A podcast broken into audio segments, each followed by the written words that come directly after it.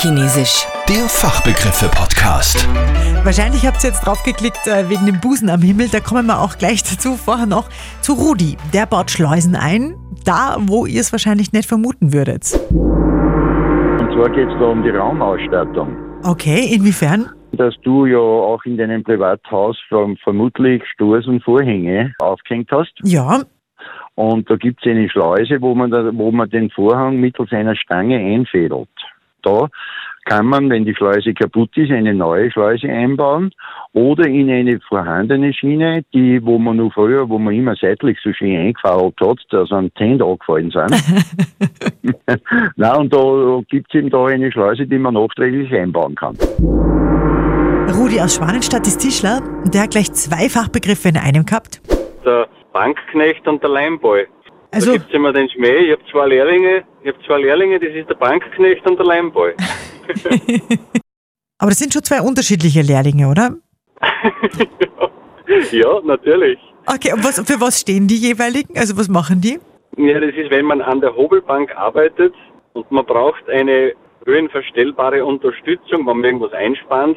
Du musst dir vorstellen wie ein Christbaumständer, wo in der Mitte dann ein Stecken in die Höhe geht und da ist dann eine Halterung dran, die haben, was man verstehen kann. Und das ist der Bankknecht. Das hat man früher gehabt und heute kennt das keiner mehr. Der Bankknecht. Weißt du, ich glaube, so einen ähnlichen Begriff habe ich mal gehabt, da war das der Faulenzer.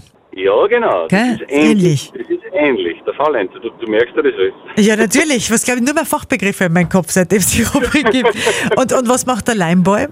Ja, das ist ein, ein kleiner Behälter, wo ein Leim drinnen ist, wo ein Pinsel drinnen steckt, wo man halt immer den, den Leim wieder rausnimmt zum Anstreichen, wenn man irgendwas verleimen muss. So, und jetzt die Mama-Wolken. Busen am Himmel quasi. Also ich verspreche es euch, ihr werdet den Himmel über Oberösterreich nicht mehr mit den gleichen Augen sehen. Wilhelm vom Zitzewitz. Der kommt aus Linz, er ist absoluter Wolkenexperte. Und sein Begriff war Mama-Wolke. Mama-Wolke. Ja. Also das ist auch, kommt von Mama, von der Mutter. Mama ist äh, praktisch das lateinische Wort für Brust. Mama ist eine gewisse Wolkenform an unterschiedlichen Wolkengattungen. Die bilden sich äh, sozusagen so als beutelartige Ausstülpungen nach unten. Manche sagen euterförmige Wolkenausstülpungen. Wenn man zum Himmel schaut und es hängt an der Unterseite einer Wolkendecke, sei es unter einer Gewitterwolke oder unter einer sehr hohen Wolkendecke, äh, eine Art beutelartige Struktur direkt nebeneinander, die sofort berstend ausschaut, als würde sie gleich herunterfallen.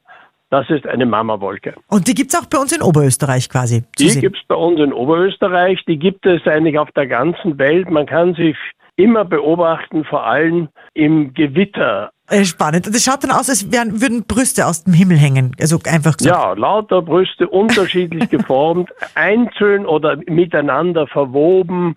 Äh, sieht also teilweise sehr gefährlich aus, äh, ist es aber meistens nicht. Gefährliche Brustformationen am Himmel über Oberösterreich. Ihr seht schon, da lernt man nur was bei Fachchinesisch. Und ich bin mir sicher, ich kann etliches von euch lernen. Also schickt mir einfach euren Fachbegriff aus eurem Job, von eurem Hobby, von eurer Leidenschaft über unsere Website liveradio.at. Fachchinesisch. Der Fachbegriffe-Podcast.